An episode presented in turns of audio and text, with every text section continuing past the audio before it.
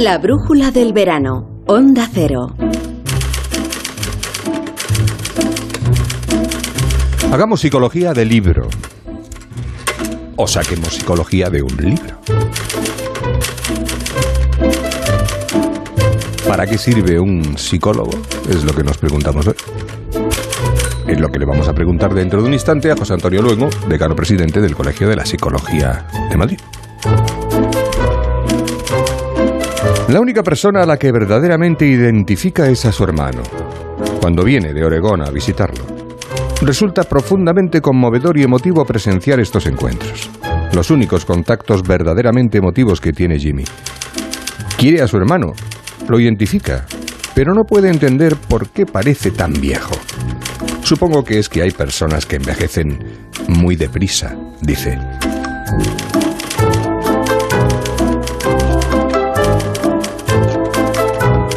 Escribía Oliver Sacks sobre la pérdida de la memoria, sobre la ausencia de uno mismo en sus múltiples formas y sobre muchos otros problemas neuronales y su influencia en la salud humana.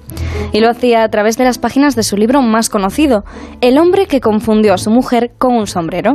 24 casos clínicos de pacientes propios que experimentaron situaciones casi surrealistas y que pueden llegar a ser muy diferentes, pero con muchas similitudes. De hecho, el título pensaba que era una de las noticias que vais a contar. El hombre que confundió a su mujer con un sombrero, curioso nombre. Curioso nombre, porque es que el nombre se inspira en una de las historias, en la que al protagonista, el doctor P, se le diagnostica un problema de percepción llamado agnosia visual. Lo he dicho bien, agnosia visual. Es correcto. Esto consiste en la dificultad para identificar correctamente los objetos o estímulos visuales que tenemos a nuestro alrededor. Y en el caso del doctor P, pues llega a confundir a su mujer con un sombrero, haciendo incluso el amago de colocarla en su cabeza. Entonces podríamos decir que es un libro que trata los problemas neuronales desde una perspectiva humorística. Sí, el autor consigue dar un toque humorístico a alguna de las historias, pero lo hace siempre sin perder la delicadeza y la humanidad, que en este caso resulta fundamental. En todas aborda el tema principal desde un tono emocional con el que busca la empatía del lector. Y también sobre el tratamiento del relato resulta todavía más curioso cómo Sachs se acerca a las fábulas clásicas. Para él, las figuras arquetípicas de estos cuentos, como pueden ser los héroes, las víctimas, los mártires o los guerreros, poco difieren de los pacientes nerviosos, siendo incluso estos últimos algo más. Comentabas al principio que una de las temáticas principales del, del libro es, es, la pérdida de uno mismo. Es complejo porque en la mayoría de los casos que se narran, el problema de los pacientes los lleva a perder la esencia de quienes son. Un hombre que padece de Tourette, una mujer que no siente el lado izquierdo de la cara, todos comparten un punto en común. Es un punto que trata el propio autor cuando escribe que si un hombre ha perdido una pierna o un ojo, sabe que ha perdido una pierna o un ojo. Pero si ha perdido el yo, si se ha perdido a sí mismo, no puede saberlo, pues uh -huh. porque no está allí para saberlo. Muy bonita esta, esta Sí, parte de... Y dentro de estos relatos, la figura del neurólogo adquiere un papel fundamental. En todo momento es un papel esencial, pero siempre desde un segundo plano. En todo momento se da un protagonismo absoluto a los casos que se tratan, a pesar de que el trabajo del neurólogo y de profesionales como él, en este caso como de los psicólogos y demás, actúe como solución o al menos como alivio, como pasa también ahora mismo en la vida y le vamos a preguntar luego a Luengo. La narración de la historia de estos 24 pacientes desde una perspectiva tan cercana como la que Sachs consigue transmitir nos lleva a una reflexión final, pensamiento que nos deja el autor a lo largo de cada uno de los relatos que él mismo escribe y que dice después que es sobre la pérdida genuina de uno mismo qué era más trágico o quién estaba más condenado, el que lo sabía o el que no lo sabía. Un libro que nos ha recomendado el propio José Antonio Luengo. José Antonio, buenas tardes. ¿Qué tal? Buenas tardes, Javier. ¿Por qué este libro? Porque parece el libro de cabecera de los psicólogos, ¿no?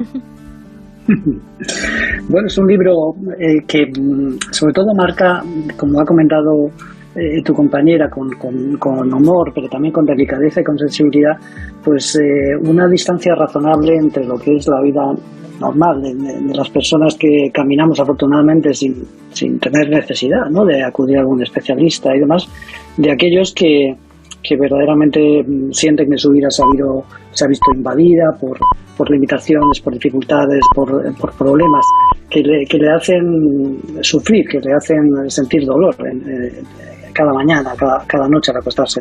Bueno, y, nos ayuda a través de esos casos tratados con sensibilidad, también con cierto humor, pero nos ayuda a entender eh, mejor a las personas que están pasando por situaciones delicadas. Eh, durante mucho tiempo eh, la gente era reacia a ir al, al psicólogo.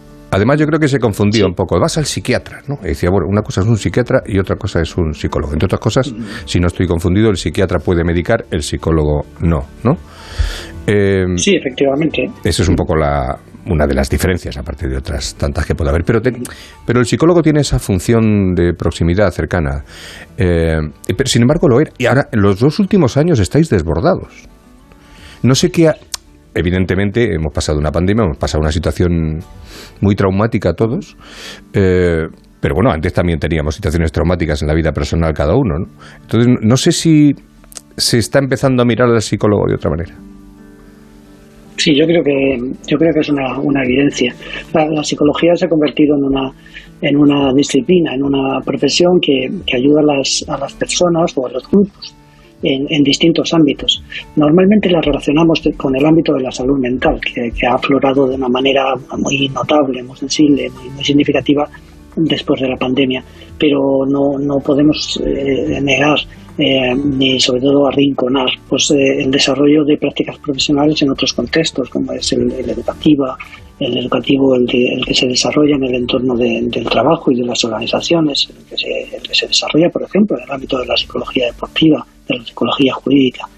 Lo que es cierto es, es que em, se ha podido observar mm, fundamentalmente a raíz de, grandes eh, crisis, de, momentos muy significativos en el que en el que todo el mundo hemos podido percibir cómo, las personas en determinados contextos pueden sufrir mucho, se ha podido percibir que los que la psicología ayuda ayuda, como bien decías antes, eh, combinada al, trabajo, al ejercicio profesional de otros, de otros profesionales, como puedan ser, por ejemplo, en el ámbito de la salud mental, eh, los psiquiatras. Pero, pero, pero ayuda a, entender mejor cómo, cómo, se siente una persona que, que ve invadido su, día a día por eh, insatisfacción, por sensaciones de, inseguridad, por bloqueos, etcétera.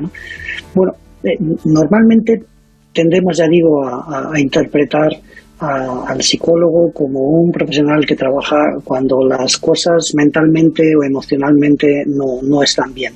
Pero, pero son muchos los desarrollos eh, profesionales que se, que se engarzan a la, a la vida cotidiana en distintos contextos. Un ejemplo que yo siempre pongo es que nuestros niños, niñas y adolescentes pasan 175 días al año en, los eh, centros educativos. Y, todos pasan por situaciones complicadas. Eh, entrar en la adolescencia no, no es sencillo.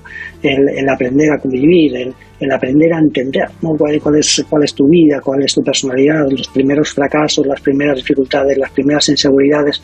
En esos contextos la presencia preventiva de, la labor de, la psicología pues es especialmente significativa, como, como lo puede ser en otros ámbitos muy, muy ligados al día a día, como es el ámbito del trabajo y de las organizaciones eh, laborales. Claro, pero a raíz de lo que decía Javier, de que ahora están bastante llenas ¿no? las, em, las consultas y demás, ¿crees que es posible que se esté comercializando quizás un poco con la salud mental, sobre todo?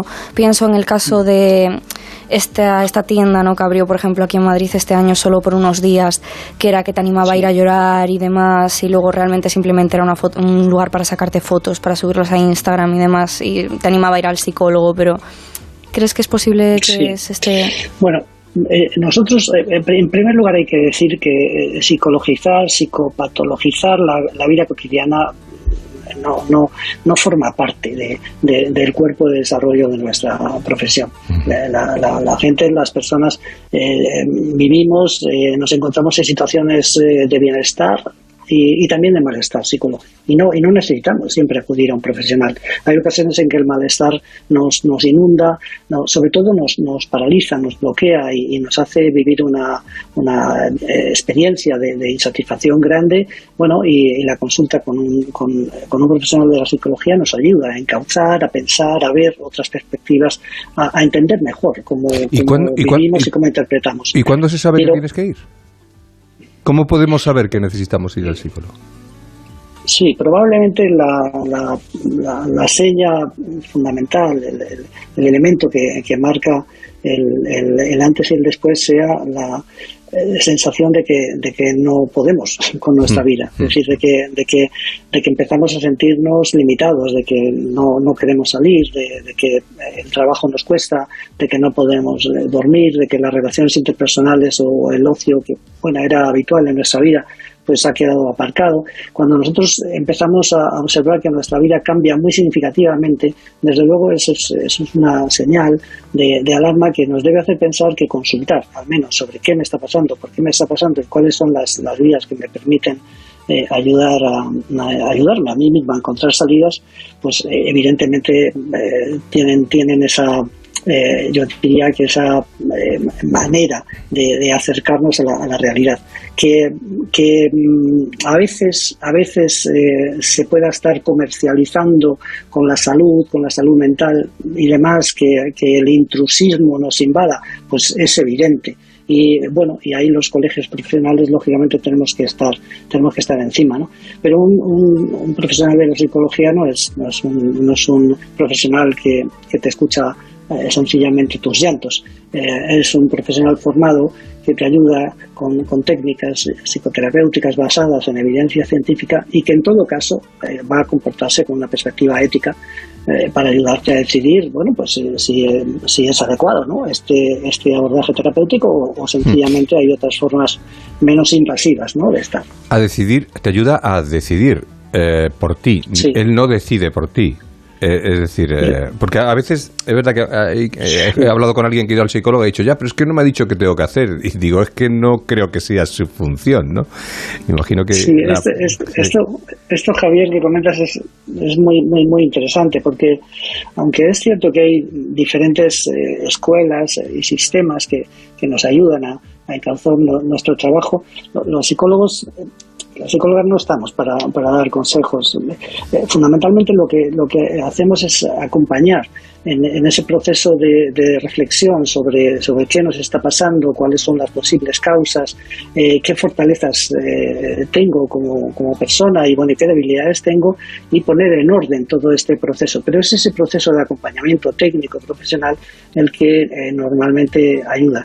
Y hacerlo desde una perspectiva, como decía, ética, comprometida, con, con, sensibilidad, para, para que el, paciente en todo momento se sienta integrado en un, en un modelo de, de relación donde se, donde, donde se vea, se sienta respetado y, validado en sus, eh, y nunca juzgado ¿no? en sus dificultades, en sus zozobras personales.